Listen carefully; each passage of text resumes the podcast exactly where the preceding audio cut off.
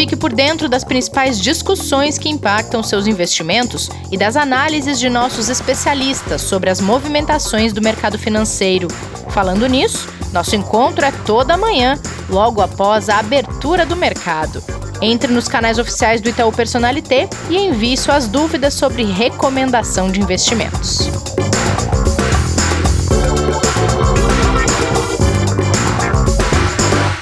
Olá, semana começando, investidor em foco no ar. Bem-vindas e bem-vindos ao episódio deste dia 27 de julho de 2020, episódio de número 80, Kleber. Olha como já crescemos. Tá chegando, hein? Tá chegando no centésimo aí. Bom dia, boa tá semana tá perto. a todos. Para você também. Kleber, a gente já falou de um, um, conceito usado na economia algumas vezes aqui no podcast, mas como já estamos no episódio de número 80, não temos certeza aí se todo mundo compreendeu e é super importante compreender para entender as movimentações econômicas que os governos vêm fazendo. Por favor, o que é dovish? O que é dovish? Você lembra? Fazer chamada oral aqui, né? O que é dovish e o que é hawkish, né, Rê? Uh. A gente tem, na verdade, uh, alguns meios né, da, da, dos governos e dos bancos centrais adotarem aí medidas de política fiscal, política monetária, né, é, incentivo às economias, e a gente acompanhou muito isso nos últimos meses com todo o movimento que a gente teve global. É, e quando a gente ouve, né, que nem agora está praticamente em todas as matérias aí econômicas, né, de cadernos de economia, que o Banco Central norte-americano essa semana deve se manter mais dovish, significa que ele deve se manter mais expansionista, ou seja, ele está voltado para manutenção, para crescimento da atividade econômica. Ele vai fazer o que for preciso, ele vai tomar as decisões que forem necessárias para que a economia continue crescendo e, para isso, ele gera expansão. Uma das medidas, por exemplo, é o que? Se você tiver uma taxa de juros muito baixa, você manter essa taxa de juros, que é exatamente o caso Sim. nos Estados Unidos agora, né, que eles já estão no menor nível possível. E se você tiver uma taxa de juros com espaço para corte, você corta a taxa de juros se mostrando mais dovish, né, ou seja, numa posição mais agressiva para ajudar as economias. O hawkish é exatamente o contrário, né? Quando a gente considera um, um, um, travamento, vamos assim, para a economia, para controlar a inflação quando ela está muito alta, que é o contrário de hoje também, né? As inflações todas estão bem controladas, né? E uhum. você faz isso mesmo que na outra ponta você tem aí um, um impacto é, no crescimento né, econômico. Então o Hawkish às vezes ele é necessário para controlar a economia quando ela está com uma expansão já muito grande, então você controla. Um dos exemplos é aumentando taxa de juros, por exemplo, tá? Sim. E lembrando, né, Kleber, a gente fala pouco disso aqui, mas uh, quando se fala na taxa de juros, a Selic, muito baixa, e a gente fica aqui dizendo que para quem investe é um pouco mais difícil, tem que tomar um pouquinho mais de risco para poder fazer o seu dinheiro render de uma forma adequada. Há um tempo atrás, o investidor estava acostumado com uma taxa básica de juros alta e era mais fácil investir porque quase todos os tipos de produtos rendiam muito bem. Só que a gente uh, tem que lembrar que tem um outro lado que se beneficia muito de uma taxa baixa, que é exatamente o a questão da expansão da economia, né? Ah, quem uhum. quer investir no Brasil pode se favorecer disso para tomar um empréstimo e colocar no seu empreendimento, quem está construindo uma estrada, quem está construindo um hospital, um centro comercial e por aí vai, que é uma forma de expansão econômica, as pessoas estão sendo beneficiadas com uma taxa de juros baixa e com isso é ainda mais fácil para elas investirem por aqui, né? Tem esse outro lado que ele não é o lado do investidor. É e não é, né? Porque se o investidor também tiver comprando papéis, sejam de ações ou de crédito de companhias ah, sim, que os seus resultados melhores, ele acaba também tendo esse reflexo, né? Mas sim, ele não está ligado diretamente ali no, no, no, dia a dia do, do, do investidor, só que ele está ligado diretamente ao que acontece na economia como um todo. Então é super importante. Só que esse reflexo, né, a gente só consegue sentir depois de um prazo mais longo de taxa de juros baixa. Sim. Né?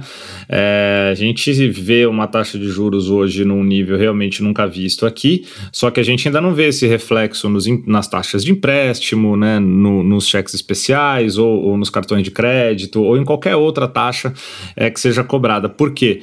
Porque precisa se consolidar isso para que as economias tenham ali, junto com o seu nível de inadimplência, a possibilidade de redução de custo, né?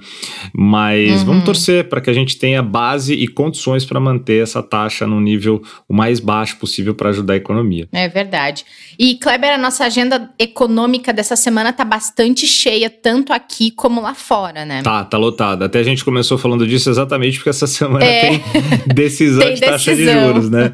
No, nos Estados Unidos, quarta-feira, né? O FONC, que é o Comitê de Política Monetária é, do Banco Central, o Fed, nos Estados Unidos, vai apresentar a sua decisão. A espera é que seja realmente mantida a atual taxa e, principalmente, o que é mais esperado é qual vai ser o discurso feito pelo Banco Central e se eles vão apresentar é, realmente já algum novo pacote de estímulos ou dar a direção de novidades que eles possam trazer para ajudar na recuperação da atividade econômica, que vai ter ainda mais indicadores de como vai ser na quinta-feira, quando sai a prévia do PIB do segundo TRI nos Estados Unidos também, junto com resultados uhum. de confiança do consumidor, ou seja, a gente tem bastante coisa para sair lá nos Estados Unidos, além de uma série de relatórios né, de resultados corporativos que vão sair essa semana de grandes companhias, né, como o Facebook, Amazon, Apple, uh, McDonald's e outras grandes também que vão anunciar seus resultados. Uh, e a gente tem pela Europa também o segundo TRI apresentando o PIB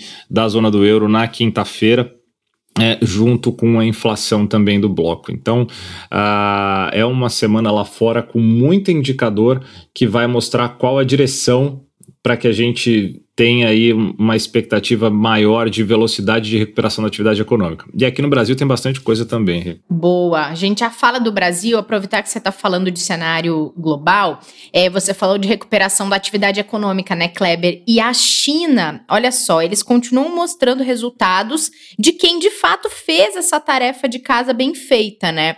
Restringiu quando foi preciso, a população cumpriu a restrição e o governo liberou as atividades quando a população estava realmente fora de perigo e o resultado eles estão colhendo agora. A gente tem mostrado toda semana resultados positivos de indicadores da economia da China e dessa vez foi o lucro industrial que avançou 11,5% no mês de junho. Para quem teve aí um lockdown, é um resultado ótimo, né? Foi, foi um resultado muito bom. A gente é, vem acompanhando essa recuperação chinesa realmente bem mais rápida é, do que por enquanto as outras, as outras economias. E esse número ele é relevante porque ele é quase o dobro do mês de maio. No mês de maio a gente teve um avanço de uhum. 6% para o mesmo indicador. Então, no mês seguinte, a gente já tem aí quase que o dobro do resultado, mostrando que a atividade, claro, em alguns aspectos é, de serviços está mais lento do que era o esperado, mas na parte industrial está realmente bem maior do que o mercado imaginava que pudesse acontecer, até pelo fechamento que a gente teve né, de diversas indústrias na China. O que é um dado muito importante porque a gente precisa que essa economia ande, ande o mais rápido possível, é, enquanto as outras se recuperam, como Estados Unidos e Europa. Bom, Estados Unidos e China continuam um clima tenso e isso está refletindo nas bolsas pelo mundo? Continua junto com o risco da segunda onda de Covid que né, em nenhum momento deixou de ser uma preocupação, é, uhum. as tensões ligadas a essa, abre aspas, né, guerra fria, como vem sendo chamado aí pela imprensa entre China e Estados Unidos, está no radar dos investidores sim, porque não se sabe quais os impactos que eles podem trazer comercialmente ou até economicamente entre as duas nações. Por enquanto, está no âmbito lá de, de realmente discussões de fechamento de consulados americanos na China, chineses nos Estados Unidos, uh, e o para qual caminho isso vai levar, né? Aonde que eles vão chegar com essas discussões. Então isso está no radar, já impactou bastante na semana passada, né? E por enquanto hoje tá, tá só realmente ali com os investidores aguardando novas informações. Por enquanto os mercados estão até que calmos, é, subindo relativamente bem, se a gente for olhar para o cenário que a gente tem aí de preocupação externa, viu, Rê? Boa. Bom, por aqui a gente começa, como toda segunda-feira, trazendo dados do relatório Focus. E essa semana, pela terceira semana consecutiva, ele indica uma leve melhora nos indicadores, não é? Uma positividade, mas é uma leve melhora que vem sendo grada, gradual, né? Não, foi mesmo. A gente tinha na semana passada já uma melhora do PIB que saiu Isso. negativo de 6,10 para 5,95 e agora essa semana ele deixa é, o 5,95 e passa a ter uma projeção mediana de 5,77 de queda para o ano. Um número muito ruim, é claro, é, mas que vem mostrando que, dado todos esses indicadores que vêm sendo apresentados ao longo das últimas semanas, né, as casas de investimentos, né, os economistas, os analistas vêm revisando as suas projeções do PIB para o ano. Inclusive, na semana passada, o próprio presidente do Banco Central aqui no Brasil, Roberto Campos Neto, avaliou que o mercado está mais pessimista do que deveria. Ele acredita que realmente a gente vai ter uma recuperação melhor do que o mercado vem apresentando. Esperemos uhum. que ele esteja certo, né? A gente espera que realmente isso esteja correto e devagar as projeções que o Banco Central vem apresentando é, tem refletido isso. O IPCA também teve uma pequena queda, tá caindo para 1,67 e o que chama muito atenção é, e aí a gente depois vai voltar para falar mais disso, porque por enquanto é só um número frio, é o IGPM, que a projeção saltou para 7,96 no ano. Hum. Então, é, é, um dado que realmente é relevante, chama muito a atenção pelo, pelo número é, forte e principalmente com uma taxa de juros tão baixa. Então, pauta para a gente voltar a falar aqui o que é que está acontecendo com o IGPM e por que, que ele está descolando tanto do IPCA pois e é. também é, o que isso vai... Nossa, tem que ter... É, e o quanto isso vai impactar para os investidores aí se, se confirmar. Sim, teria que ter um desempenho muito sensacional no segundo semestre, né, para fechar um ano com mais de 7%. É, e, e, na verdade a gente tem aí realmente uma, uma preocupação do investidor com relação a uma forte alta da inflação, seja qual for o índice, é, dado um cenário de juros muito baixo que leva a um juro real negativo, como a gente já falou aqui, né? Que é muito preocupante. Uhum. E para só destacar aqui na agenda que a gente tem local ainda com, com, bastante coisa importante, a gente vai ter exatamente. Tem reforma tributária, né? Oi? Tem trâmites da reforma tributária, tem balanços de grandes empresas por aqui também. Tem exatamente Exatamente. E tem inclusive o IGPM de julho saindo na quinta-feira, né? Boa. Uh, e a gente vai ter os dados importantes aí da economia para a gente ter uma ideia de como que está o andamento aqui local com Caged e PNAD contínua saindo amanhã e na quarta-feira.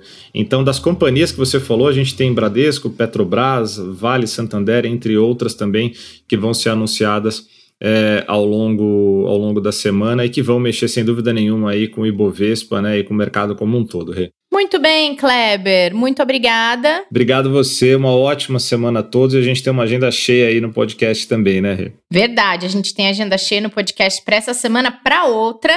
E na semana que vem a gente anuncia a novidade, né, Kleber? Tem coisa nova vindo por aí, né? Vamos deixar nossos ouvintes e as nossas ouvintes curiosos um pouquinho. Legal, boa. Sim, a gente se encontra amanhã por aqui então. E vocês que nos acompanham, não esqueçam que hoje tem live às 5 da tarde no Instagram e no YouTube do Personalité. Voltem no próximo episódio que tem coisa boa. Até lá, protejam-se, cuidem-se e boa semana para todo mundo. Fique por dentro das principais discussões que impactam seus investimentos e das análises de nossos especialistas sobre as movimentações do mercado financeiro. Falando nisso, nosso encontro é toda manhã, logo após a abertura do mercado. Entre nos canais oficiais do Itaú Personalité e envie suas dúvidas sobre recomendação de investimentos.